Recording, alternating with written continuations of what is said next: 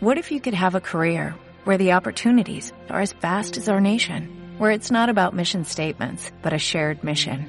At U.S. Customs and Border Protection, we go beyond to protect more than borders, from ship to shore, air to ground, cities to local communities. CBP agents and officers are keeping people safe. Join U.S. Customs and Border Protection and go beyond for something far greater than yourself. Learn more at cbp.gov/careers.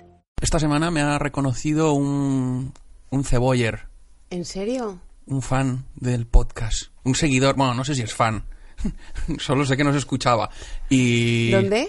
En Mercadona, en, en la sección de yogures. Yo pensaba que solo ibas al corte inglés. No, no, no, no, también estamos en... Hay recesión económica ahora mismo, eh, no está la cosa para...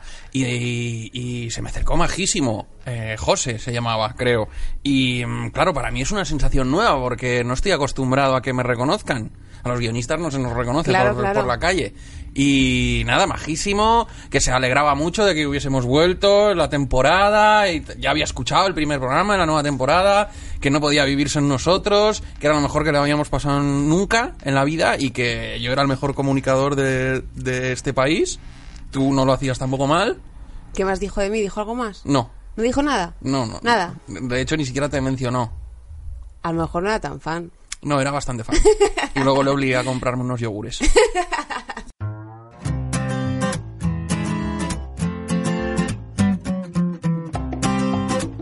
Hola, esto es Cebollas Verdes, el podcast donde la gente nos cuenta cuál es su película favorita. Yo soy Adolfo Valor y hoy tenemos a una invitada muy especial, Alba Carballal, novelista. Eh, ella estará enseguida con nosotros, eh, pero antes, Ana Bollero, mi fiel colaboradora. ¿Qué tal? ¿Qué tal estás, Adolfo? Muy bien. Eh, estamos eh, gestionando los invitados de toda la temporada. Sí. Porque la temporada pasada nos supuso mucho estrés conseguir invitados. Y dos ictus. No tenemos nadie de producción, esto lo que veis es lo que hay, ¿no? Eh, la gente no se presta a este tipo de cosas. Estamos recogiendo lo que hemos sembrado después de toda una vida de ser unos cabrones antipáticos y ahora nos cuesta convencer a la gente de que vengan. Pero, aún así lo estamos intentando. Por supuesto.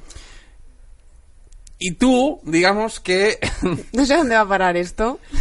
digamos que eres ambiciosa Sí. con algunos invitados. Bueno, hay que mirar alto.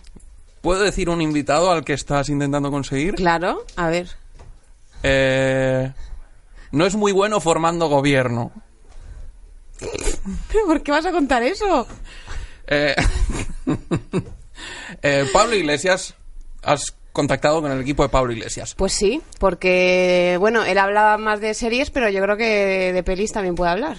¿Tú crees que hay una posibilidad De que venga aquí, a Ciudad de que Lineal. Pablo Iglesias, Hombre, me parece... con la que está cayendo, Hombre, no sé, tendrá que despegarse un poco, ¿no? Ujú. Eh, a lo mejor, o sea, aquí le vamos a dar más bolilla. Podremos hablar de la sí, película. eso no es muy difícil.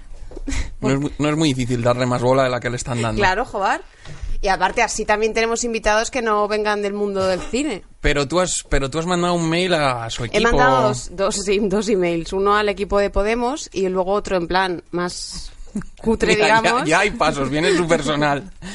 Están, escrito- haciendo, están haciendo... a su- al, al programa este que hace en internet, el de la tuerca. Sí. O sea, Probablemente el único programa más cutre que este. Eh, eh, sí, sí, es que por eso pensé que a lo mejor se sentía como en casa. Y yo no he visto nunca ese programa, pero sabía que existía. Sí. Y entonces me ha hecho gracia lo que he puesto en, en el, en el- en el encabezado del email, era queridos amigos de la tuerca. Y me, pare- me sentía bastante falsa poniendo eso, porque Ah. nunca los he visto. Pero era como, queridos amigos de la tuerca. Y han tú a tú. ¿Han contestado? Eh, me ha venido un mensaje del servidor de que no, no funciona la tuerca. Yo creo que no sé, se ha hundido en bolsa la tuerca. ¿Crees que la tuerca está en horas bajas? Sí. Vale. Creo que va a venir a ese próximo programa de Fibeta Aranda Podcast, Pero, la esto- tuerca. pero vamos a ver, esto es peor de lo que yo esperaba. Yo pensaba que tú habías mandado un mail al departamento de comunicación de Podemos. También he y hecho no has eso, mandado también he hecho al, eso. Al, al mail de una web, de un programa que no ve nadie. Sí, he hecho por la vía formal y luego mis pequeños truquitos de periodista. Que bueno, me ha salido mal. Pero Vale. bueno, ¿Tú crees que va a venir? Pues no sé, yo creo que si le digo que ha venido Garci, a lo mejor sí. Le digo, te puedes sentar en el mismo escaño que José Luis Garci. Yo vendría. Bueno, pues ojalá. Necesita limpiar un poco su imagen y creo que Cebollas Verdes Sí. es un buen sitio. Porque yo te dije, Pablo Iglesias, ¿por qué no Íñigo Rejón? Y tú dijiste no. No, Íñigo Rejón no. No te, no te, no es, no es no plato va- de buen gusto. No va a entrar al trapo en las pelis, se va a poner a... sol- Yo creo que... ¿Crees que nada y guarda la ropa? Totalmente. En cambio, me parece que a lo mejor Pablo Iglesias sí se, sí se explaya con la porque es película. comunista, porque es de la línea dura del partido. No lo sé. Le vi una vez en un programa, en el programa de Isa Calderón de Bueno, acabáramos. feminista Sí. y, y le vi, se mojó, no sé, no estaba en plan cerrado por, por el programa. De hecho, hasta dijo que Rajoy era- majo. Bueno, entonces... eh, Pensaba si- que ibas a decir Almodóvar para reírte de mí. En plan, esta flipada quiere que venga Almodóvar a Ciudad Lineal. No, a ver, Almodóvar. También estoy Almodóvar cabe ver. la posibilidad... No, no cabe la posibilidad. Pero bueno, lo vamos a intentar. Vamos a intentarlo. Lo vamos a intentar. Estamos preparando a gente muy tocha. De, mo- de momento, el próximo capítulo viene mi padre. Pero, pero todo lo demás va a ir en, va a ir en, en claro Pero, ojo, extenso. si viene Pablo Iglesias, aquí se habla de cine. O sea, aquí no me metas en berenjenales de hablar de política Yo, ni de mí, nada, ¿eh? na-. No hay nada que me interese menos que hablar de política con No. ese hombre. Alguna vez hemos hablado de política aquí y no hemos salido un poco trasquilados. Si quieres hablamos de, de- de tu agria polémica con Iñaki Gabilondo. Bueno, eh, el, el- el guante está lanzado. Ahora depende de él. Si quiere venir, A lo mejor le decimos, ¿sabes quién nos ha dicho que sí? Pedro Sánchez. y a lo mejor... co, co, co, co, co. Pablo, aquí te espero. comiendo un huevo. Volvemos enseguida.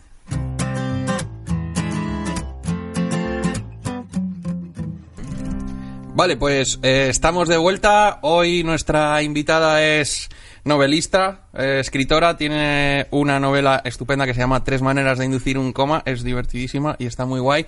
Em, Alba Carballal, bienvenida a Cebollas Verdes. Muchas gracias, tenía muchas ganas de venir. Eres fan del podcast, ¿no? Me gusta, me gusta. Bueno, sí, sí. fan. Yo doy por sentado que todo el mundo es fan, no, pero es verdad que nos sí. escuchas a veces. Sí, sí, me gusta. Y tú tienes po- tu propio podcast en Fibetalanda. Sí, nosotros hacemos el milenarismo con, también con Darío Adanti.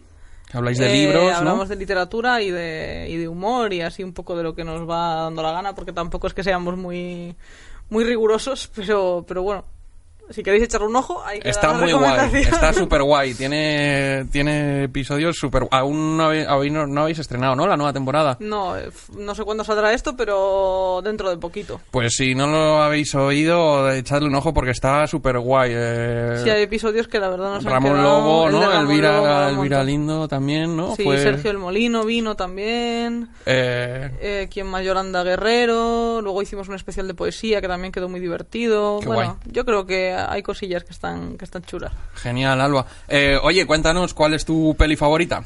Bueno, me costó mucho contestar esta pregunta porque me cuesta mucho elegir en general en la vida. Pero al final me decidí por Volver de Pedro Almodóvar. Qué Que es una película que la verdad es que me encanta. Me gusta mucho Pedro Almodóvar en general. Bueno, hay películas que no, pero la verdad es que eh, su universo me interpela mucho. Como que me siento muy, muy cómoda con, con- con su forma de, de ver las cosas y tal. Pero Volver creo que es mi favorita de todas ellas. En tu novela, de hecho, eh, uno de los primeros capis arranca con una cita del agrado, ¿no? De, sí, de todo, sobre, mi madre. Sí, sí. Y el primer capítulo. Es lo primero que pongo negro sobre blanco, es esa cita de... ¿Cuál es la cita? Es la de... mm, eh, hay que ser auténtica señora porque una es más auténtica cuanto más se parece a lo que ha soñado de sí misma, ¿no? Que es esa cosa tan bonita del agrado después de decir estas dos me han costado t- 10.000 cada una, los pómulos, no sé qué.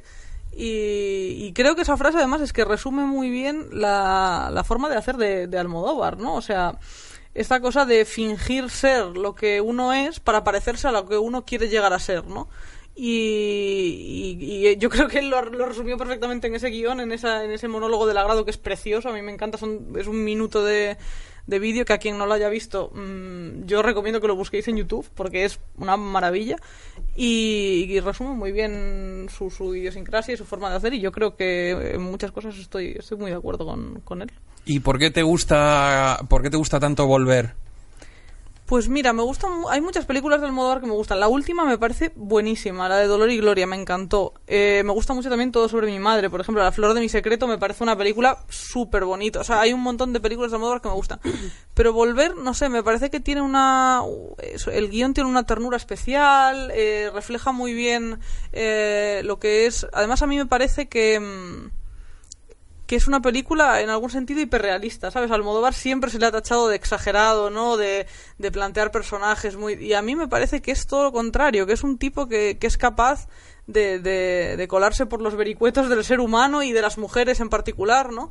Y creo que Envolver, lo hace fenomenal y me parece que es una película que retrata muy bien ese medio rural supersticioso, eh, pero muy sabio a la vez, ¿no? Y, y muy pegado a la tierra y muy pegado a las tradiciones, pero que a la vez también es abierto y también es capaz de ver las cosas de otra manera, ¿no? Y, y a mí es una película que, no sé, me, me, me, parece muy tierna y que me encanta, la veo cada, cada vez que puedo, la veo. Me Estoy eh, totalmente de acuerdo que el, yo creo que es la peli más... O sea, eh, cuando la he vuelto a ver eh, eh, he pensado en, en, en, esa misma palabra, ternura. Yo creo que es la peli más tierna que tiene. Seguramente sí, sí. La última también lo es, lo que pasa es que es en otro sentido, porque es más autobiográfica, tiene un tinte ya quizás más áspero, ¿no? Más, más desencantado, pero Volver me parece que es una película genuinamente tierna, ¿no? Que todo, a todos sus personajes los trata con mucho cariño, incluso a aquellos que a lo mejor no, no han hecho lo que debían o son moralmente cuestionables, porque bueno, pues, pues hay un asesinato, tampoco voy a destripar aquí la película, pero... Valen hacer spoilers. Se vale. hay un asesinato, hay una señora que encubre a, a, otra por una muerte, luego hay otra que va a la televisión a vender sus miserias porque está enferma y quiere curarse, luego hay otra señora que ha desaparecido sin decir nada durante años y años, que sus hijas piensan que está muerta, no sé, o sea, hay un, hay un intento de violación. Hay un intento de violación, o sea, hay muchas cosas este, que también son muy de este universo de Almodóvar, ¿no? Porque, bueno, a mí otras, otras películas, es que me gustan casi todas, pero otras películas que me gustan mucho de Almodóvar es Hable con ella, que es una película tremendamente dura, es muy dura, pero también consigue mantener este punto de ternura que, que hay aquí, ¿no? Y el personaje de Javier Cámara en esa película, no quiero irme a otra, ¿no? Pero que joder, es un violador, es una persona que, que, que, ha violado a otra que está en coma, además, o sea, es una cosa como tremendísima. Y sin embargo, mmm, yo creo que Pedro es capaz de, de, de hacer que ese personaje provoque ternura, porque incluso ese personaje que en principio es como lo más dereznable posible, porque no los juzga, ¿no? Solamente los acompaña y los muestra, pero no, no los juzga, ¿no? No está, eh, no está propon no propone sus guiones desde, desde el, el, el, juicio previo. Y eso me parece, vamos, lo más difícil de hacer en la literatura y también seguramente en la escritura de guiones. Yo en eso no soy experta, pero pero al final es lo mismo, ¿no? Es literatura, quiero decir. Es, eh, eh, es bastante... Eh, y, y, no sé ni siquiera cómo argumentar esto, pero es un director muy literario, ¿no? Sí. No solo porque esté constantemente citando libros, incluso los rueda, ¿no? Aquel, en, aquel en, esta, Costa, ¿no? En, en, esta no hay, ¿no? En, Volver porque los personajes no, no son intelectuales y no, todo esto, no, pero... En esta no, no, no, no procedería, de hecho, no... Pero tiene una forma de narrar como muy... Sí muy literaria, ¿no? ¿no? Sé si en la forma de desarrollar las tramas o, o en la estructura. Yo creo que tiene que ver mucho. Bueno, Pedro, Pedro Almodóvar, digo Pedro como si lo conociera, ¿sabes? Ojalá. que tiene, tiene una forma de hacer muy literaria en muchas cosas, pero es que él también ha escrito y también ha hecho cómic. O sea, es, es un tipo muy transversal. Los, los, los patidifusas que los ha publicado Anagrama son maravillosos, te partes de risa y tal. Y yo creo que también eh, tiene que ver con que es un director que no solo escribe sus propios guiones, sino que los trabaja mucho, ¿no? Y tiene un, un universo muy particular que se lo ha construido con una trayectoria muy larga. Y claro, eso al final eh, yo creo que tiene que ver con, con su lenguaje y con y sobre todo con su creación de personajes. Que es, es capaz de en dos trazos crearte un personaje súper profundo que, que a lo mejor otro director necesita media hora para... para mmm, presentártelo en toda, en, con todos sus matices, ¿no? Y él lo hace en un momento ya se ha entendido perfectamente al De hecho, por ejemplo, ¿no? la imagen de apertura de Volver es una de mis favoritas eh, porque además no solamente te, o sea, te, te, está hablando de todo ese universo y toda la temática de la película. Te que es de repente el cementerio, todas las mujeres limpiando las, las tumbas de sus de sus antepasados. Y de repente con eso es que te, te está resumiendo toda, todo lo que viene. Y además te presenta muy bien a dos de los personajes, yo creo. Bueno, también está por ahí el de Blanca Portillo y tal, que también, también lo presenta de alguna Sí. manera, ¿no? Pero sobre todo yo creo que presenta muy bien a la madre y a la hija y esa relación que tienen, ¿no? Porque, bueno, hace mucho que no la veo, no la he vuelto a ver porque prefiero hablar desde el recuerdo y un poco no, no, eh, no sé, mm, tratar de verla para justificarla, para luego venir aquí y tratar de justificarla viéndola visto con esos ojos, ¿no? Preferí dejarla tal. Pero al principio está, está con la hija y la hija como que se queja, ¿por qué tenemos que hacer esto, no? ¿Por qué tenemos que venir aquí? Y, y eso también es bonito porque en el fondo, y, la Raimunda, que es, la, es el personaje de Penélope Cruz, le dice que... Calla, niña, que esto hay que hacerlo porque es la tradición y se ha hecho siempre y no sé qué. Y es como que ya en cuanto empieza la película, te presenta esos dos universos que de alguna manera están enfrentados, ¿no? Madrid y el pueblo. Y claro, la Raimunda es la única que está en el medio de los dos universos, porque la niña es plenamente madrileña y las señoras mujeres del pueblo de la de la Raimunda, su hermana, eh, bueno, su hermana también vive en Madrid, pero está mucho más pegada al pueblo. Luego está el personaje de Blanca Portillo, el de Chus Lampreave, que es maravilloso siempre, Sí. e incluso el de Carmen Maura, que es su madre. Están mucho más pegados al pueblo, ¿no? Pero ella está ahí en- entre esos dos mundos y creo que eso es muy bonito también. Se parece además a la, también a la imagen de apertura de Dolor y Gloria, que en Dolor y Gloria salen un grupo de mujeres lavando y cantando. Tal es cual. como... Sí, y yo creo que presenta también muy bien eh, precisamente este tipo de relaciones de confianza entre mujeres, ¿no? Que no hay tantos directores que, la- que hayan explorado eh, este tipo de relaciones entre mujeres, no ya entre madres e hijas, que eso sí que está como más visto y más tal, o, o incluso entre, eh, pues eso, con lazos familiares, sino mm, este tipo de comunidades que se han gestado en este país y en muchos otros, pero aquí en España, eh, al calor de, de los trabajos compartidos, de, de la vida en común en un espacio reducido, de la crianza, ¿no? Y, y creo que lo hace con mucho respeto, la verdad. No sé si estaréis de acuerdo conmigo, pero... Sí, cuando, cuando, cuando hablan de lo buen director de mujeres y lo bien que retrata el universo femenino y todo esto, eh, es verdad que se ha dicho hasta la saciedad, pero en Volver está muy, eh, muy bien retratado. Hay una frase hacia el final, cuando están arrastrando, yo creo que cuando acaban entre todas de dejar la nevera y tal, y hay una que dice, entre nosotras nos apañamos. Ay, Sí, esa es la, sí, sí, la, sí. la prostituta transexual, esa de su calle, ¿no? Que, que además mm, en un momento dado se intercambian comida porque ella le tiene que dar eh, eh, una comida de repente queda sa- surgido, ¿no? En el bar ese que ocupa cuando el otro está por ahí eh, a- al, al equipo de la película este que, que aparece, ¿no? Y también en ese momento se ve y también cuando están con la nevera, tal, eh, es que sí, sí, esa, esa cosa como de sororidad, ¿no? De, de, de grupo, de, de secreto, de esto lo hacemos nosotras, nosotras de alguna manera eh, lavamos los trapos sucios, ¿no? Lo hacemos hacia adentro, nos apoyamos unas a otras y aquí no ha pasado nada. Y el propio ti, personaje de Carmen, de Carmen Maura cuidando a, a su madre, bueno, sí, a, bueno, a, la- a su hermana, a su, a, Ah, a la tía Paula. A la tía Paula. eh, sí. Pero también luego a, Car- a la, a la vecina, a Carmen Portillo que tiene cáncer. O sea, este rollo de hay que resolver problemas, ya lo hacemos, ya lo hacemos nosotros. y cuando y cuando vuelve de alguna manera también se pone a cuidar a su hija a la otra hija Claro. a su otra hija a la- a la- ¿quién? es Adriana Ozores creo quién es no el personaje de la hermana de La peluquera. Lola Dueñas. la peluquera exacto Lola Dueñas perdón por Dios sí que mm, que también de alguna manera eh, la cuida, ¿no? Con toda esta ficción que a mí me gusta mucho. Es de, de mis escenas favoritas es la de la peluquería. Que ella, que dice rusa, no habla, no sé qué, ¿no? Este, este, este rollo tan, tan, tan Ay, cuando le cómico, dice tan la bien otra lo de, lo de caliente, no. No. Frío, no. Buah. Y hace Carmen Maura. Como pizza y pizza. Qué Brutal. risa viendo esa escena. Es que es muy, es muy bueno, es muy bueno. Es que lo hace muy bien esto. Y no sé. Luego también a mí hay otra cosa que me, que me interesa mucho de, de volver, tanto del guion como de la forma de, de enfocarlo, ¿no? Que tiene, es que... mm, que de alguna manera es capaz de generar eh, dos universos enfrentados, pero que de alguna manera tienen un montón de vasos comunicantes entre sí, ¿no? Porque eh, como que de alguna manera todas las mujeres eh, de esta película saben perfectamente de la vida de las otras, aunque vivan lejos, están comunicadas, hay vínculos, tratan de llamarse por teléfono, tratan de visitarse unas a otras, ¿no? Como que hay un montón de... de no sé, de vínculos emocionales que se mantienen, ¿no? Y, que, a la vez un montón de secretos, ¿no? Y a la vez un montón de secretos que, que las unen de alguna manera, ¿no? Que las excluyen del mundo de los hombres, que en el fondo es muchísimo menos interesante, porque es como este mundo de, pues vamos a, trabajar en un sitio, a hablar en otro, no sé qué, pero mm, nuestras charlas son intrascendentales y no tal, y sin embargo ellas eh, son las que de verdad mantienen la comunidad, ¿no? Y, eso eh, yo creo que, que, está muy bien reflejado, ¿no? Y visualmente está muy bien contado porque es eh, el pueblo y luego Madrid, pero es un Madrid que él no ha, no ha contado, eh, enseñando tantas veces como ha enseñado el Madrid, pero este es otro...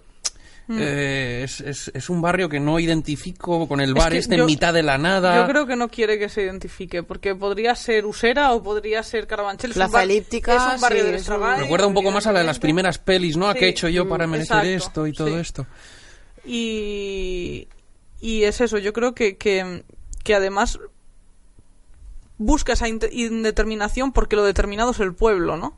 O sea, lo, lo, que a él le interesa que sea determinado y que sea concreto y que tenga eh, direcciones y que tenga eh, vecindarios y que tenga tal, es, es el pueblo, ¿no? Porque al final eh, Madrid es mm, la nada, ¿no? Es un lugar abstracto en el que hay ciertos personajes que trabajan y que no les queda más remedio que estar de alguna manera, pero, pero donde de verdad pasan las cosas importantes es en el pueblo, donde siempre han estado, ¿no? Y donde se recrea, ¿no? Todo cuando, cuando muestra el viento, ¿no? De la meseta y ves físicamente, ¿no? Como el viento va azotando las puertas y tienen que ir corriendo. los contenedores, están empujando. Cuando vosotros veis volver por primera vez y aparece el fantasma de Carmen Maura, ¿pensasteis que era un fantasma de verdad? No. Yo, yo creo, eh, creo recordar, la primera vez que lo vi, igual hay un tramo que dije, no me lo puedo creer. O sea, no me lo puedo creer que la esté jugando así. Pero es el gran logro de, Almodóvar, ¿no? Que siempre tiene apuestas muy extremas. Antes decías, mm. hablé con ella, la, famosa elipsis de mm de la violación. O sea, el tío hace apuestas y hay que ser un maestro para hacer eso y que el espectador no desconecte. yo estaba sí, sí, no, no, plan de, ostras, sí, sí, no yo me imaginaba fantasmas en una película de Almodóvar, pero entré, entré al juego. Sí. Eh, a ver, lo suyo es entrar al juego. Es verdad que yo creo que desde el primer momento pensé que a esa señora le había pasado algo y que si Almodóvar la había plantado ahí es porque tenía una historia detrás mucho más interesante de haberse muerto en un incendio y ser un fantasma, ¿no? Porque, pero por su forma de hacer también eh, creo que, que, que, que, te, que, te, metes, ¿no? Si te gusta mucho un director en la forma... Pero bueno, sí que es verdad que, que yo creo que te lo puedes creer y además es lo bonito, ¿no? O sea, y, lo, decir, mm, y lo importante es lo que dices tú, los personajes lo creen, las vecinas del pueblo están encantadas y deseando que se les aparezca el fantasma de la madre. Y de hecho, la única que no se lo cree es eh, la Raimunda y es porque está contaminada de Madrid. Claro. Si ella no estuviera contaminada de Madrid, ella eh, no creería que sus vecinas están locas, creería como las demás que su madre vive en la casa de al lado y que es un fantasma. Y que hace rosquillas y que se las deja en la ventana, ¿no? O sea, e, ella, es que él también lo juega muy bien y crea muy bien los personajes por eso. Dice, ¿por qué este personaje está es descreído y no, y no funciona? Pues porque, o sea, y no funciona con la ficción que tienen las demás vecinas montada. Pues porque es un personaje que viene de otro lugar viene de otro lugar y, y a, pesar de ser del pueblo está contaminada con ese otro lugar, ¿no? Y, y, es que en ese sentido, para mí el dibujo de los personajes es perfecto, es que lo hace muy, muy bien. De hecho, eh, cuando la hija pequeña descubre a, a la madre, creo que eh, no, lo, no lo ves, creo que directamente eh, ya está ella en la cama, ¿no? Como Con eso te, lo, te, lo hurta, ¿no? O sea, creo que Lola, Lola Dueñas se lo ha debido de contar en mm, off o algo de esto, ¿no? De hecho, creo que es como el primer momento en el que sabes a ciencia cierta todo lo que le pasó porque la abuela se lo cuenta a la nieta. Mm. De hecho, se lo cuenta a la nieta, yo creo, que porque sería imposible contárselo a su hija. Porque, mm, de hecho, le tiene miedo. O sea, eh, Carmen, el personaje de Carmen Maura, a la que más miedo le tiene sin duda es a Raimunda, es a cómo va a reaccionar su hija, eh, el personaje de Penélope Cruz, no, no, no el otro, eh, al volver a verla, ¿no? De hecho, la, frase que le dice es, o sea, lleva ocho años sin ver a su madre, que se supone que está muerta, la ve debajo de la cama y le dice, ¿qué haces ahí, mamá? Que es Sí, como sí. una frase de, no estás viendo a un fantasma, estás viendo a tu madre. Claro, porque también, la- precisamente por eso, porque la Raimunda es un personaje muy práctico. O sea, ha heredado esa practicidad de Madrid, ¿no? También ella lo, lo, lo es por, por su propia forma de ser, ¿no? Pero eso se ve en, en, en- cada plano de la película y en su forma de enfrentarse a las cosas, ¿no? O sea, a mí me, me- uno- una de mis escenas favoritas de esta película es cuando... Bueno, es que la estamos destripando, pero bueno, no claro, pasa nada. a eso hemos venido. Muy bien. Cuando ella vuelve a casa y, se y su hija le cuenta, te tengo que contar una cosa, ¿no? Y se encuentra allí el, el cadáver de su marido, que su hija eh, ha matado porque él intentó violarla, ¿no? Y, mm, y ella es que no, no, no deja espacio a- a- al pensamiento, al, al raciocinio. Ella enseguida se pone en marcha, ¿no? Y lo que hace es ponerse en marcha y decir, hay que limpiar esto, hay que guardar a este señor, hay que deshacerse del cadáver Es un y hay que hacer... O sea, es un robot Y de esa escena, resolver además, problemas. Está muy bien rodada. Porque tú lo que ves, no, tú casi no le ves la cara, a veces sí cuando hace esto con el cuchillo, ¿no? Y tal, pero luego lo que ves son sus manos, son sus manos, sus pies, eh, eh, la, la fregona, ¿no? Y, ves que está trabajando, no está pensando, está trabajando. Y de hecho, la única escena, el único momento de esa escena, creo, en el que se le ve la cara, es cuando se pone el cuchillo aquí, que también es muy significativo, como en plan, ahora. mm, Vamos a ver cómo gestionamos esto, ¿no? Y a mí eso, eso del personaje de la Raimunda me gusta mucho. Hay un plano en esa escena que es de lo más bonito y súper eficaz, que es cuando de repente pone un rollo, o sea, un papel de cocina Y lo blanco, empapa. lo pone sobre la sangre y poco a poco se va poniendo las flores del papel de cocina rojas.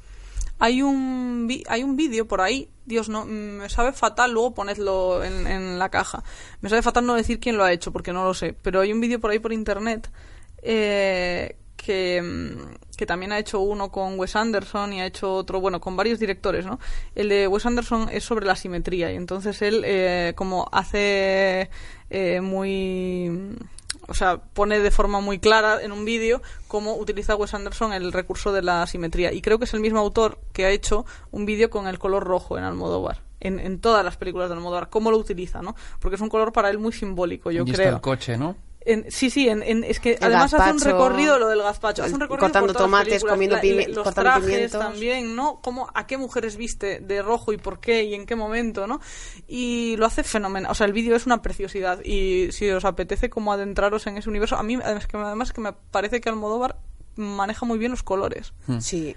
porque además es que son unos colores tan españoles, o sea, son mm, para mí, ¿eh? por lo menos yo veo una película de Almodóvar y me veo a mí misma en mi infancia, en mi barrio de Lugo, como no sé, eso- ese color como de bazar, de, de, de, de- de abuela, de mandilón de abuela, ¿no? Que, que es tan difícil de conseguir y que lo hace perfecto. Me parece una, un- una maravilla. eso. La ropa de Penélope Cruz es Bueno, como, parece sí. de, de señora de pueblo, pero a la vez es que es de pasarela, de está guapísima. Está guapísima. Yo para mí eh, Penélope Cruz no está más no, no hay ninguna película en la que Penélope Sí. Cruz esté más guapa que en Volver. Y, y- y luego tiene ese aura de estrella del cine clásico que ya Tal no cual, existe. O sea, eh, si alguien pregunta qué es una estrella, pues es Penélope Cruz en esta peli, porque no puedes dejar, de- aparte de que no puedes dejar de mirarla, hay algo que es que es, es un tópico, pero es que traspasa la traspasa la pantalla. Totalmente. Yo de forma totalmente injusta hasta ese hasta el momento en el que salió esta película le tenía un poco de manía a Penélope Cruz,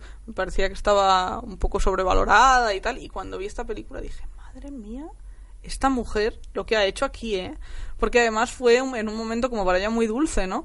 Y de repente bajarse de esa cosa casi de Hollywood, que ella ya estaba empezando a, tal, y, o sea, bajarse, que bajarse, mm, para mí, para mí no es bajarse, pero que de alguna manera y aceptar un personaje como la Raimunda, ¿no? Y hacerlo con tanta hondura y con tanta profundidad me parece una maravilla, la verdad. Hay, un momento en que la está, no sé si es en casa de Blanca Portillo, que la está echando ya hacia la calle y justo está como cerrando ya el- el- la puerta, el, el- el visillo y los ojos de Penélope que ya están saliendo del plano y está con las lágrimas en, en los ojos y no puedes dejar de mirar. Y es, un que plano no general. de mirarla. Luego, por ejemplo, a mí también me gusta muchísimo eh, cómo trata Almodóvar en esta, en esta película el sonido, en general. Tanto la banda sonora, que es una maravilla, esa versión de Volver, ah, es una de mis canciones favoritas, además, es que mm, todo bien, ¿sabes? Y esa versión de Estrella Morente, que es tan... Para mí es la mejor versión de Volver, incluso mejor que la, de, que la del propio Cano, ¿no? O sea, para mí es, mm, es que te, te traspasa la piel, ¿no? Es una maravilla. Pero en general el sonido eh, de, de eso, de las puertas cerrándose, del, del, del congelador cerrándose, del congelador cayendo al, al, al agujero, incluso de la- del cavar, ¿no? De los coches en Madrid, del silencio absoluto del pueblo. Los Lo cuchillos trata- cortando. Los cuchillos que de repente en el silencio del pue- del pueblo es como ras, ¿no? Y, y, Y los besos, los, besos, que se dan en la película. las mujeres entre sí, que es como... Es ¡pla! como, Sí, sí, sí, es- me encantaba imaginarme a la gente en Estados Unidos viendo esos besos, Mm. Porque es algo como muy es, Muy muy, aquí, español sí, y muy muy, de- mediterráneo, sí, sí. sí, sí. Eh, ¿Creéis que mm, el eterno debate de Almodóvar está suficientemente valorado en España o le valoran más fuera? Eh, ¿Qué creéis? Yo creo que le valoran más fuera, la verdad. Yo conozco, a ver, me- me refiero a nivel, evidentemente, ha habido mucha crítica que le ha tratado muy bien en España, pero a nivel de público llano de cine, ¿no? Eh, creo que se le tiene un poco de manía de una forma un poco injusta. Yo creo que se ha ganado esa fama como de, pues eso, de exagerado, del director que, que se dedica a retratar putas y traveros y no sé qué y no sé cuánto, y, y como que se ha quedado en esa superficie, la gente se ha quedado en esa superficie y ya como que dice, uy, una película de Almodóvar, yo no la, yo no la voy a ver, a mí no, no me interesa Almodóvar, ¿no? Y es una pena. Pues yo creo que con Volver cambió un poco esto, Sí, ¿no? O sea, seguramente. porque Volver la, la podía ver cualquiera Sí, total. y, y entraba perfectamente. es que yo creo que hay mucha gente que ni siquiera entra a, a- a volver. Yo entiendo que no entres en Pepi Lucibom, a mí me encanta, pero lo entiendo, entiendo por dónde vas. Incluso puedo entender que no entres en todo sobre mi madre, aunque me parece una pena. Pero que no entres en volver, o que no entres en mujeres al borde de un ataque de nervios, o que no entres en, en la flor de mi secreto, yo no lo entiendo. No lo entiendo, porque son mm, tragicomedias perfectas, ¿no? Es que están armadas con, con mimbres mm, muy sólidos y muy bien eh, entrelazados, ¿no? O sea, a mí me, mm, que, mi forma de trabajar también tiene mucho que ver con las estructuras, tiene mucho que ver con, con la forma, el, orden, con la forma de presentar las cosas, ¿no? Y- y creo que él tiene una destreza mm, magistral, ¿no? A mí me, me lo parece. Es- son relatos perfectos. Podrían ser novelas de, de Nabokov. Podrían ser novelas de, de Dostoyevsky, escritas hoy en España en el siglo XX. De verdad, lo, lo, lo pienso. Eh, luego tenéis otra cosa en común que es eh, eh, cómo retratáis Madrid, ¿no? En tu novela y una forma de, de- de pasar por las calles por las que ya hemos pasado mil veces, pero las ves de otra forma porque las estás contando tú, ¿no? Yo creo que sobre todo, más que contarlas yo o contarlas él, eh, las cuentan los personajes, ¿no? Eso es lo valioso. Lo valioso al final de la forma de contar una ciudad es contarla desde un punto de vista. Y el punto de- no es el, mismo punto de vista el de una persona joven que el de una persona mayor, el de un hombre que el de una mujer, el de la noche y el del día, ¿no? O sea, y al final yo creo que mm, tiene que ver con el respeto al personaje y con no querer contar el tu Madrid, que es una tentación muy fuerte, sobre todo si quieres a la ciudad como la quiero yo, por ejemplo, o como creo que, también la quiere, la quiere él. Es una tentación muy fuerte contar solo tu Madrid, pero mm, lo difícil es ponerte en la piel de otro, ¿no? Y desde ahí ser capaz de, de, de- de proyectar hacia los demás un Madrid que es propio porque es de un personaje que, que tú has creado y que se supone que es potente y que tiene una visión de las cosas distintas, ¿no? Claro. Sí, estaba pensando si... si eh, ¿De qué año es esta peli? 2006, me parece. ha salido esta semana en la lista, ¿no? De The Guardian de las mejores Sí. pelis del siglo, bla, bla, bla. Eh, estaba pensando si, si, em, si inaugura una nueva etapa en su cine como la etapa más clásica, de clasicismo de forma de narrar, pero igual es una evolución más gradual, ¿no? Porque ya eh, la anterior era Hablé con ella. O sea, de repente yo sí que le noto que en la, en la última de etapa... 2004. Es que, Dios mío, yo tengo un, un, un lío con esto porque como yo las vi desordenadas, porque yo llegué al Modóvar no tarde, pero pues eso, yo no sé si Volver fue la primera que vi, la vi en el cine. Yo tenía 14 años. Y a partir de yo creo que sí, que fue la primera que vi de él. Y a partir de ahí como que me las empecé a ver todas, pero de forma muy loca Dios y mío, muy eres desordenada. jovencísima. Yo tengo 27 años. Qué barbaridad. Parezco más mayor, esto está feo. El otro Pero día... solo escuchándote. El otro día. ¿Qué me pasó? Que alguien me dijo que si, que si- Ah, que vino un señor a mi casa. Porque ahora en mi barrio eh, la gente está loca buscando pisos para vender y para comprar. Porque se está poniendo como un poco ¿Qué aquí barrio de moda. Yo vivo en Arganzuela, al lado del matadero. Y.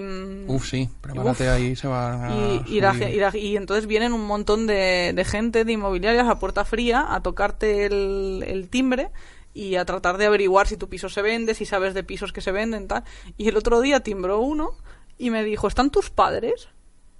Y yo me quedé como, pero ¿cómo que están tus padres? O sea, ¿qué, qué, qué onda con esto? Y bueno, no sé, qué anécdota absurda que...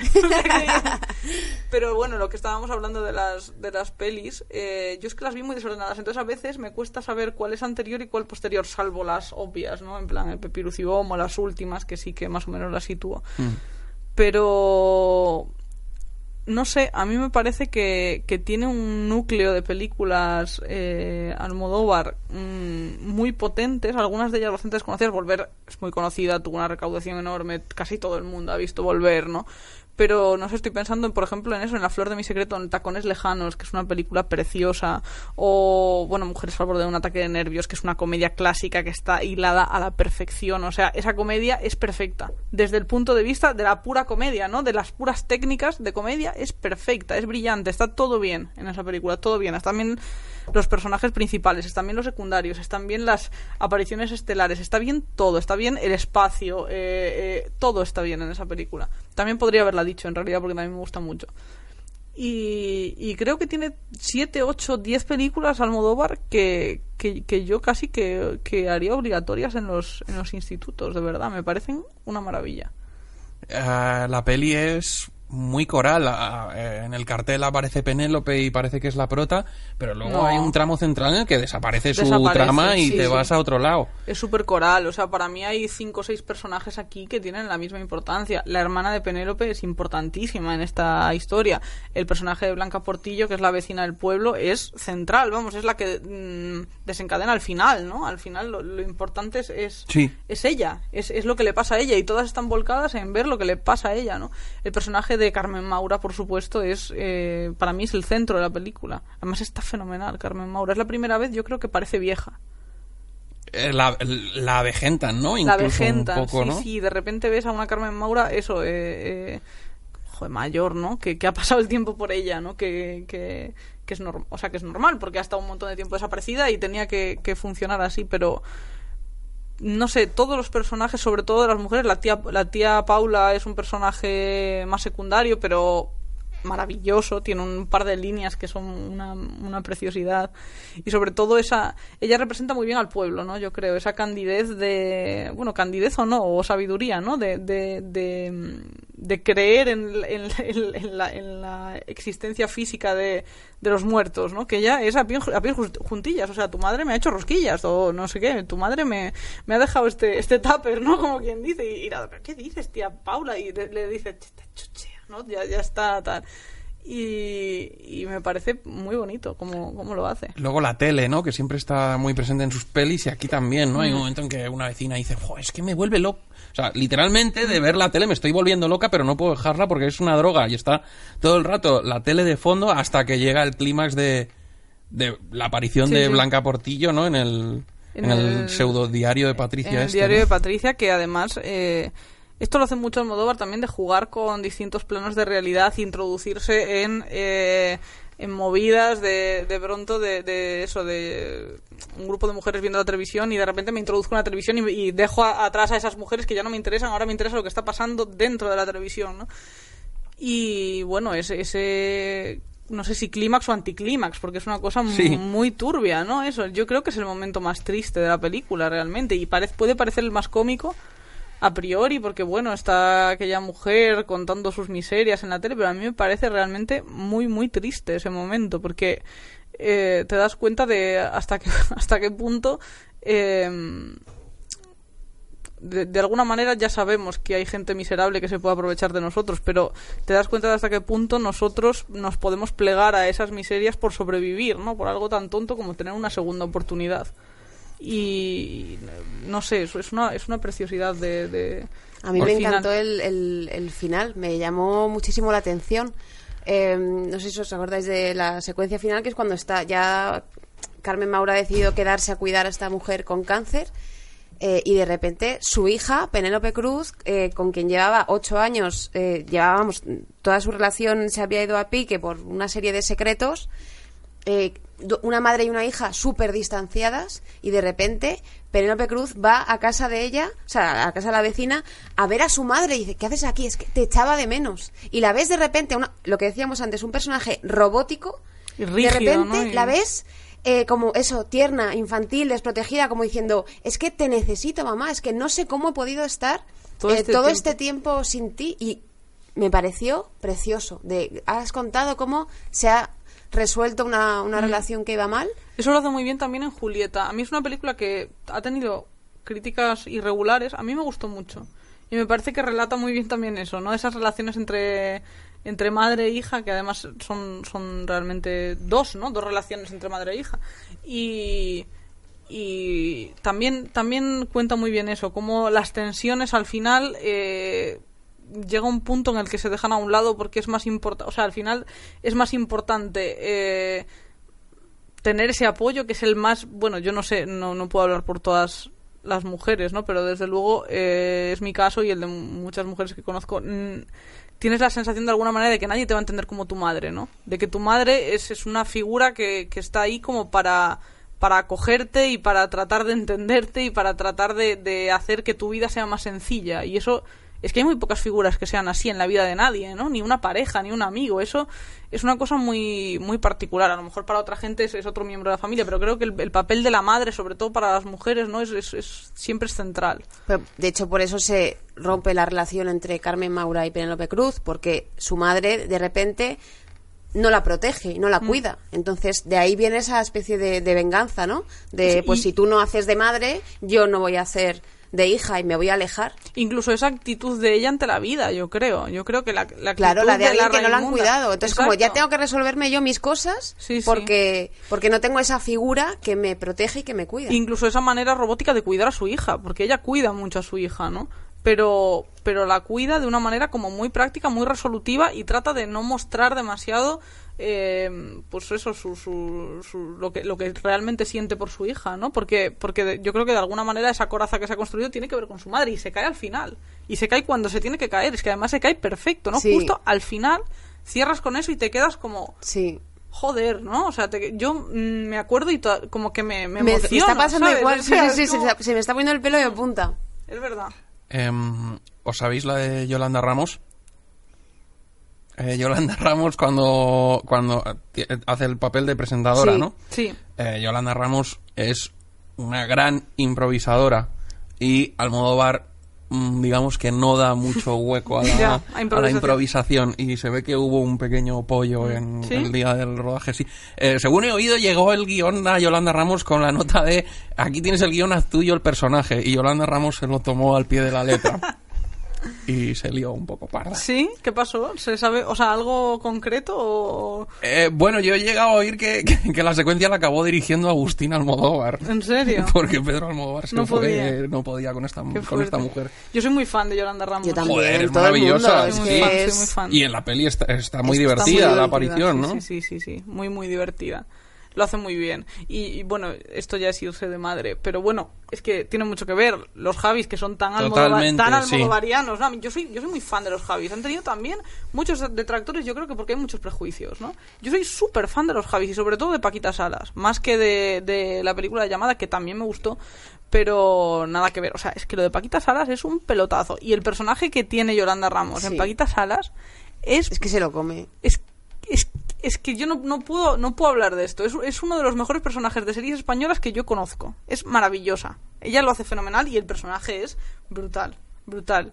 Tiene frases que son de antología, ¿eh? Son frases que las puedes coger y las puedes meter en una película de, de Almodóvar. Cuando dice, cuando está hablando, siempre me acuerdo de la misma, pero cuando está hablando de, mm, la no sé si la primera o la segunda temporada, no es en la última, eh, con esta gente de Gloria Serra y todo eso y le ponen la cámara aquí y dice, bueno, te lo voy a decir, la amiga soy yo, ¿no? Que está hablando de eso, de, de, de vender las, las depiladoras estas eh, eh, bajo cuerda, ¿no? Y dice, bueno, la amiga soy yo. Y dices, qué maravilla, es que esto es Pedro Almodóvar en estado puro, Totalmente. vamos, o sea, Eh, oye, eh, es- eh, tú eres arquitecta. soy. ¿Y, y cómo has acabado siendo novelista? Pues la pregunta yo creo que es más bien al revés. ¿Cómo he acabado siendo arquitecta? Porque, o sea, realmente mm, yo lo, lo que he hecho siempre toda la vida ha sido escribir y, y leer, sobre todo leer y, y ver películas y, y bueno, no sé, supongo que de algo me servirá. A mí me gustaría mucho acabar dirigiendo alguna vez algo de cine, de teatro o incluso escribiendo alguna alguna peli, alguna serie, ¿no? Es una cosa que me gustaría hacer y, quiero pensar que la formación de arquitectura al final eh, te da una noción de los espacios, de, de incluso yo para escribir la novela, que es puramente literaria, yo utilizo una concepción, yo creo, muy urbanística del espacio y, cuido mm, lo más que puedo las descripciones de lugares, ¿no? Y creo que eso me lo ha dado mucho la carrera. Pero es verdad que yo no tengo ninguna intención de trabajar si puedo evitarlo como arquitecta, ¿no? Pero la, acabaste y todo, o sea... Sí, sí, y el máster y todo. Y ¿Qué hacías cuando estabas estudiando y estabas soñando con, tus libros y todo? ¿Cómo te...? Pues bueno, lo, pasé mal. Yo creo que... Mm, me di cuenta pronto de que quizá no era lo mío, seguí para adelante, pues, no sé, porque quería quedarme en Madrid, yo estaba muy contenta en Madrid, si no me tenía que volver a casa y ¿Fue por el rollo que se queden los padres tranquilos? Un poco también, sí, no sé, y también empezar otra cosa, no sabía muy bien porque me apetecía escribir, pero tampoco puedes llegar, bueno, por lo menos Mm, a mí me parecía una locura llegar a donde tus padres y decirles, oye, que dejo la carrera y me voy a escribir, ¿sabes? Te dirán, pues tú estás loca. Me lo dijeron cuando acabé la carrera y me fui un año a Córdoba, que me fui un año a Córdoba a escribir la novela con una beca de la Fundación, la Antonio, Antonio Gala. ¿no? ¿Cómo llegaste ahí? ¿Mandaste un...? Mandé un proyecto, sí. Sí, y bueno, tuve mucha suerte porque yo no había publicado nada antes y me leyeron con mucho cariño. Llevo una, una carta de recomendación de Antonio Muñoz Molina, que, que yo no lo conocía de nada, tampoco le abordé un día y, le di los primeros capítulos de la novela. ¿Pero fue lo que acabó siendo este libro? Sí, yo la empecé a escribir en París cuando me fui de Erasmus, porque de repente volví a tener tiempo libre, porque arquitectura en España es una tortura, pero luego te vas a otros lugares y resulta que no, ¿sabes? En España en concreto es, eh, es que no tienes tiempo de hacer absolutamente nada. Eso también, por ejemplo, a mí yo creo que es una de las cosas para mí definitivas para descubrir que a mí aquello no me gustaba. Yo no quería dedicar todo el tiempo de mi vida a algo que, eh, bueno, no quiero dedicar todo el tiempo de mi vida a nada. Es que ni a la literatura, a nada, porque yo tengo una vida más allá del, del, del, de, lo, que hago, ¿no? Y me gusta mucho la, la, frase esta de Stephen King, de él cuenta que después del que él, bueno, no sé, hay un libro que se llama Mientras escribo, que es un libro como con reflexiones en torno a la escritura de Stephen King, y él en un momento dado eh, tuvo un accidente muy grave, con un, eh, iba borracho en un coche y no sé qué, y estuvo a punto de morir, ¿no? Y entonces en un momento dado él cuenta que él tenía un escritorio eh, en su estudio y que había puesto el escritorio en el centro, un escritorio súper de estos con molduras enorme, ¿no? En el centro del, del, estudio donde él trabajaba, del, de la habitación donde él trabajaba y que era como muy imponente, que tenía dos sillas delante por si alguien venía a verle y era como que tomarse muy en serio eso y dijo que después del accidente vendió ese escritorio, se compró uno mucho más pequeño y lo puso junto a la ventana, ¿no? Eh, en un rincón y convirtió aquella sala en, en, un lugar de reunión para la familia, para los amigos y, el, escritorio estaba allí, ¿no? Y, él dice una cosa muy bonita que es eso de, de em, la vida no tiene que estar al servicio del arte, sino al revés. El arte tiene que estar al sentido, o sea, lo que tiene que estar en el centro es la vida, ¿no? No es el arte. El arte es una cosa que tú haces un rato y porque es tu oficio, tu profesión, te puede gustar muchísimo, te puede enrollar muchísimo. A mí me, me, gusta mucho, pero no tenemos que perder de vista que al final eh, tenemos que no sé, que ser felices, ¿no? Y que, lo que tiene que estar en el centro es, es, la vida. Y con la arquitectura a mí me pasó eso totalmente. Era, era vivir por y para. Y yo tengo muchos amigos que siguen viviendo por y para en sus trabajos, porque hay una cultura eh, de, la esclavitud en esa profesión a veces. ¿eh? Es, es, duro, es una cosa... Pero está muy guay que hayas llegado a eso tan pronto, ¿no? Porque a otros les cuesta mucho...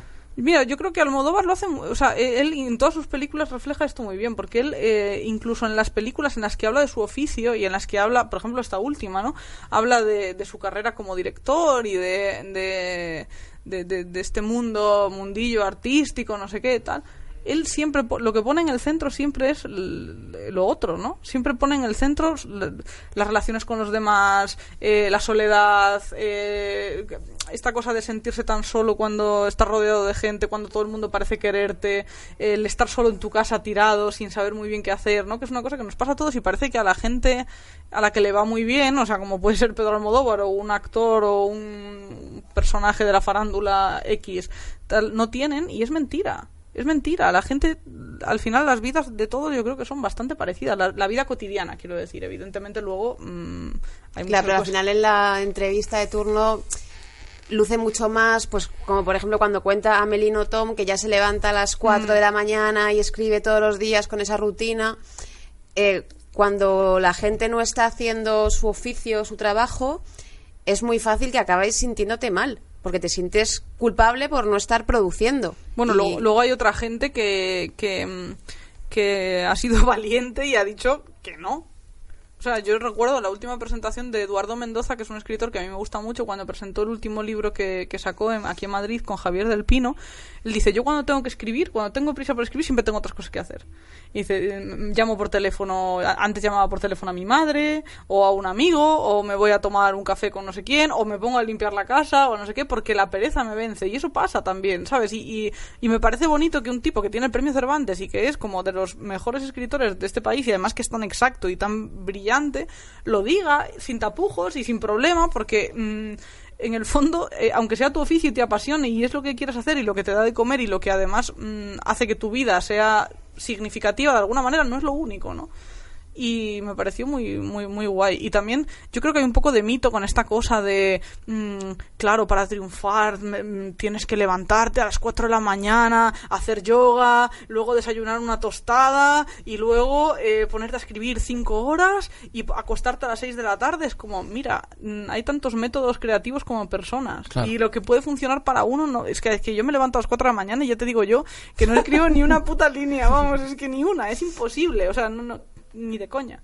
Y yo estoy encerrada un mes para escribir algo sin salir a la calle y yo me muero. O sea, yo necesito estar en la calle, en contacto con, con la gente, con el mundo, con la ciudad, ¿no? No sé, es, es como un, un cable de alimentación que te hace falta, si no, no, no funciona. Y ahora estás manejando bien. O sea, ¿sientes algún tipo de presión después de.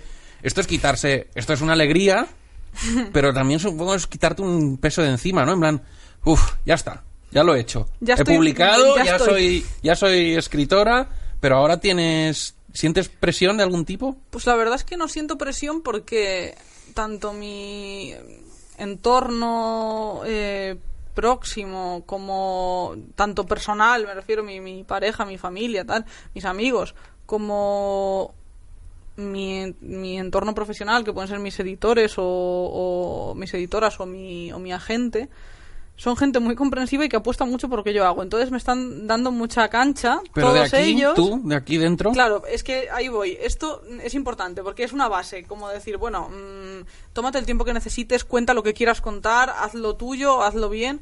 eh, y, y nosotros confiamos en que lo vas a hacer de puta madre porque consideramos que ya lo has hecho una vez y que puedes hacerlo, ¿no? Y eso ya es una tranquilidad, también es un- de- tiene otra cara, ¿no? Que es como, joder, a ver si la voy a cagar y, y decepciona a toda esta gente, ¿no? Pero bueno, al final yo creo que lo que tienes que hacer es, es hacer lo que, lo que te apetece en ese momento, ¿no? Lo que te pide el cuerpo. Y si el cuerpo te pide meterte en otro jardín distinto o te pide seguir por una línea o tal, yo creo que, que eso todos los que nos dedicamos a esto lo, lo vamos notando, ¿no? Yo estoy tranquila, la verdad.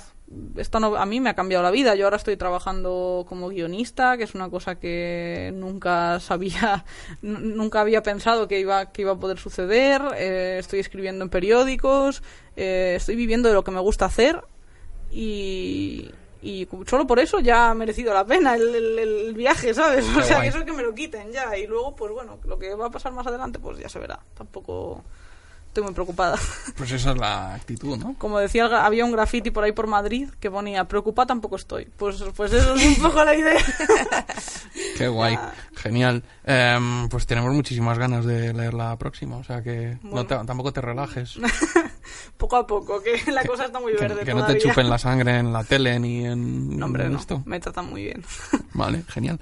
Eh, Jolín, pues Alba, muchísimas gracias por venir. Sí. Jo, a vosotros por invitarme, me gustó un montón el podcast y estaba muy contenta de, de que, de que me llamaseis. Qué y también maja. Qué estoy maja, sí. muy contenta de haber traído cine español a este programa. Totalmente. ¿Qué pasa? ¿Qué? Totalmente. ¿Qué era pasa? Mira cómo controlas. Pues ¿Pero es qué verdad, pasa? es la primera peli española que... que- Yo además propuse dos, luego una tercera y, y la otra ta- otra de las dos de las otras dos también en español era Amanece que no es poco Es verdad, estuviste montón, digo, hasta el "Joder, final". madre mía por favor pero qué pasa que de, de verdad hay tantos prejuicios incluso entre la entre entre la gente que se supone de la cultura Es que hay tantas pelis Es que- verdad, es A ver si traemos a Almodóvar. ¿Qué, qué, qué crees que es más fácil, traer a Pablo Iglesias o a a Almodóvar? Pablo Iglesias Sí, hombre. ¿Le tienes, ¿Le tienes ahí en contactos? No, no, Es que lo has no. dicho con una seguridad No, aplastante. en plan, ver, yo se lo digo. No, no, no, pero no, yo no lo conozco de nada Pablo Iglesias. Yo tendría un contacto bastante directo con Íñigo Errejón, pero con Pablo Iglesias no, tampoco es ¿Te que- imaginas? Lo siento, Mandarle un has, has WhatsApp. pinchado en hueso. Mandarle un WhatsApp a Íñigo para preguntar, hola, somos de cebollas, no, que si tienes el teléfono de Pablo. El tema sería muy bonito. Pero. mm, Pero Pablo Iglesias, con lo que le gusta el cine y todo el rollo, eh, Almodóvar, chupar cámara. Almodóvar es más difícil sacarlo de su casa, yo según tengo entendido, que, que nada. Vamos, yo, ojalá, si grabáis con Pedro, mm, me Te invitaréis. vienes aquí al sofá. Me vengo al sofá a mirarle. Hombre, te sientas con nosotros. Le preguntamos entre todos. Alba, muchísimas gracias. Vuelve cuando quieras. Jo, a vosotros, muchas gracias. Eh, volvemos enseguida.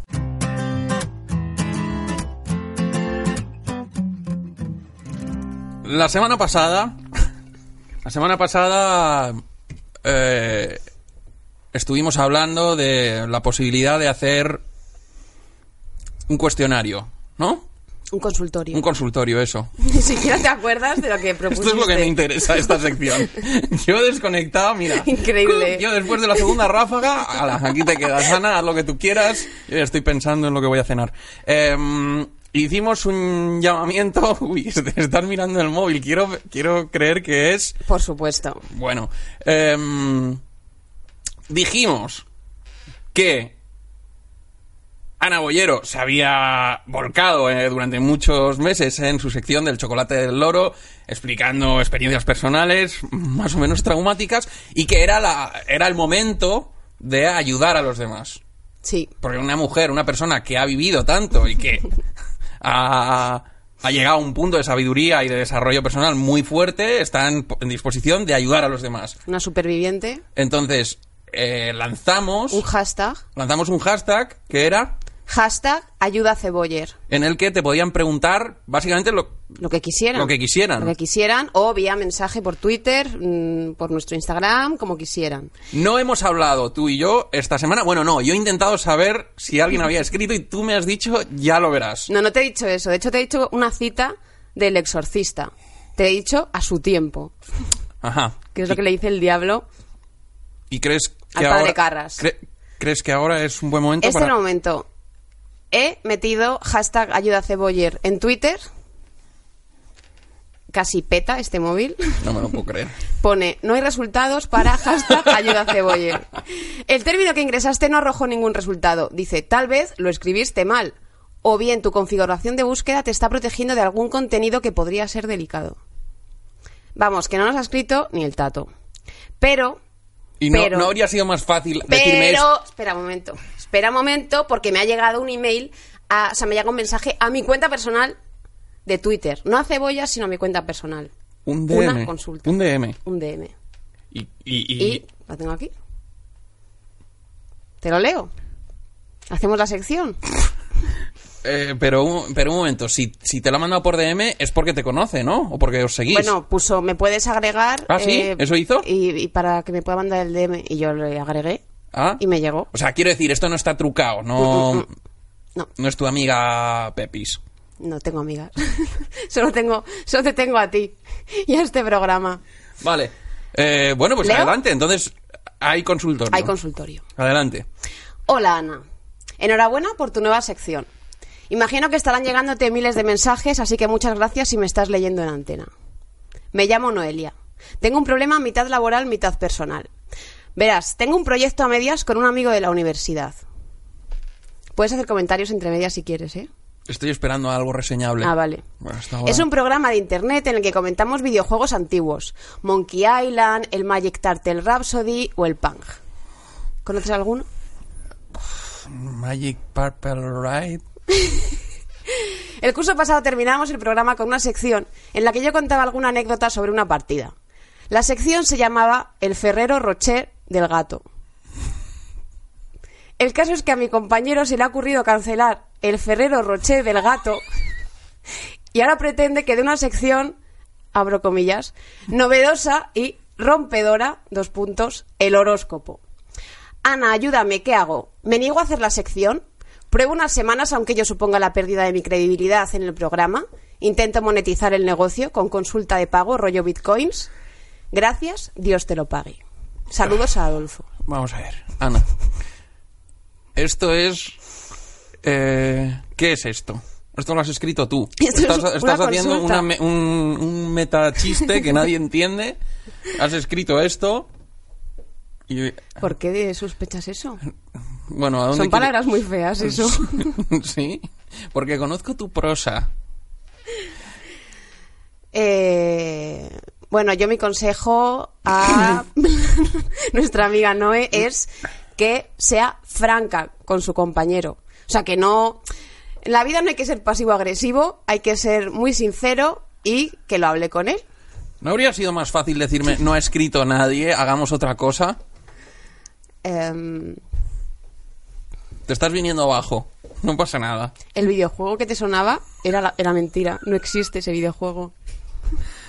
Has perdido eh, la última oportunidad que tenías de, de- de conservar eh, una sección en este programa. Porque me has intentado colar el mayor mierdote sin previo aviso. Has, has- has super- super- has superado todos los límites de mi paciencia. ¿Qué se supone que tengo que hacer ahora? Perdona, he salido adelante. No sé. Tenía un reto, eh, un conflicto, no tenía eh, mensajes y, bueno, además Noé, Noé es como no existe en matemáticas. Eh, todo es horrible.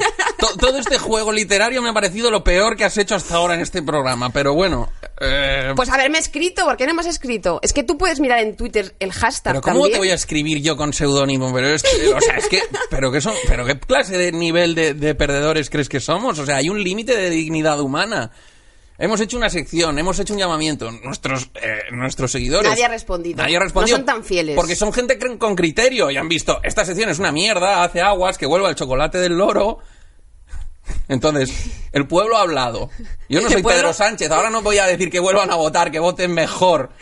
Ha sido- lo recibo alto y claro. La sido- semana que viene vuelves con una anécdota humillante y yo me reiré de ella. ¿Vale? Los cambios no gustan a la audiencia. ¿Ha quedado claro? Ha sido lo de Rivera, lo de lo escucháis, es el silencio. Eso, es- eso ha sido esta semana el hashtag ayuda a Ceboller. Eh, Entonces vuelve ¿puedo, el ver la, ¿Puedo ver la nota donde estaba esa tropelía? en Evernote. Qué, ba- qué barbaridad. Bueno, pues nada, eh, mis, mis más sinceras disculpas a todos los que estéis escuchando, los que todos, a todos los que Mira, hayáis aguantado hasta el al final. Esta parte del final no la había, no la había leído. Dios te lo pague. No, Na- nada más, dale un abrazo de mi parte. Adolfo es un tipo muy agradable y sobre todo comprensivo. Vaya, vaya. Pues sí, Suficiente. comprensivísimo. Lo siento. Un amor. Lo siento de verdad. Eh, no, mm, no, vi, no vi venir esto. Eh, creo que te voy a pagar un curso de impro o algo. Porque esto no se puede volver a repetir. Eh, hasta aquí el programa de hoy. Volvemos la semana que viene. eh, con nuevos invitados y nuevas pelis y Dios sabe qué traerá Ana. Eh, gracias a Alba Carballal por acompañarnos, gracias a Almodóvar, gracias a... mm, eh, eh, ¿A quién A más? Penélope Cruz. A Penélope Cruz, maravillosa. Y gracias a todos vosotros. Nos vemos. Hasta luego. Adiós.